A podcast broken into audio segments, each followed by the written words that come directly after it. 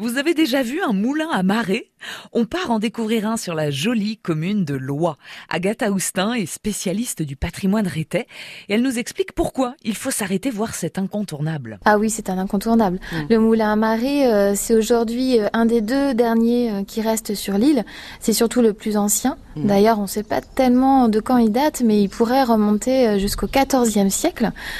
C'était quelque chose de très très important à l'époque, parce que vous savez que le sel était avec le vin euh, la deuxième production euh, la plus importante de l'île, qui mmh. permettait donc aux habitants de, vivre et de survivre. Et donc on produisait beaucoup de sel. Donc qui dit sel dit marais salant. Et euh, ce moulin à marée, en fait, il avait trois fonctions. Il permettait d'alimenter les marais euh, qui se trouvent donc euh, derrière, mhm. euh, en alimentant d'abord un bassin d'éclusage. Ça, ça se passait à marée haute, évidemment. On remplissait le bassin.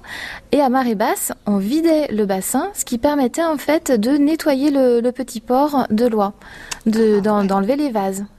Et la troisième fonction, ce qui évidemment les effets de la marée étaient c'était intéressant, ça permettait également de faire tourner la roue. Mhm qui était rattaché à une meule et qui permettait de produire de la farine. Ce qui permettait donc de compléter la fonction des moulins avant. Il y en avait beaucoup sur l'île, mais euh, qui étaient bah, évidemment euh, euh, condamnés à, enfin, tributaire du vent, très tributaire bah du vent. Et, oui. et, donc, à quoi ça ressemble? Est-ce que ça ressemble à un moulin avant, ces moulins à marée, ou, ou finalement ça, ça, ça a une autre, un autre aspect? Non, pas vraiment. Il faut vraiment s'en approcher.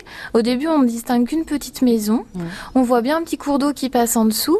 Et en fait, effectivement, il y a, toujours d'ailleurs la roue euh, qui est toujours fonctionnelle, qu'on peut voir à marée basse. Euh, je vous invite à aller voir. Euh, c'est où exactement à Loire, alors, ce moulin marée? Vous suivez les indications du petit port et là vous retrouverez avec la mer en face de vous et les marais derrière.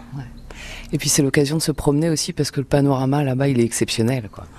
Le panorama est exceptionnel, on peut y aller en voiture, on peut y aller à pied et le plus le mieux c'est d'y aller en vélo, avec les pistes cyclables, ouais, c'est magnifique. À vélo ou à pied, profitez-en pour pousser jusqu'à l'écomusée du Marais Salant qui est situé à quelques pas de là.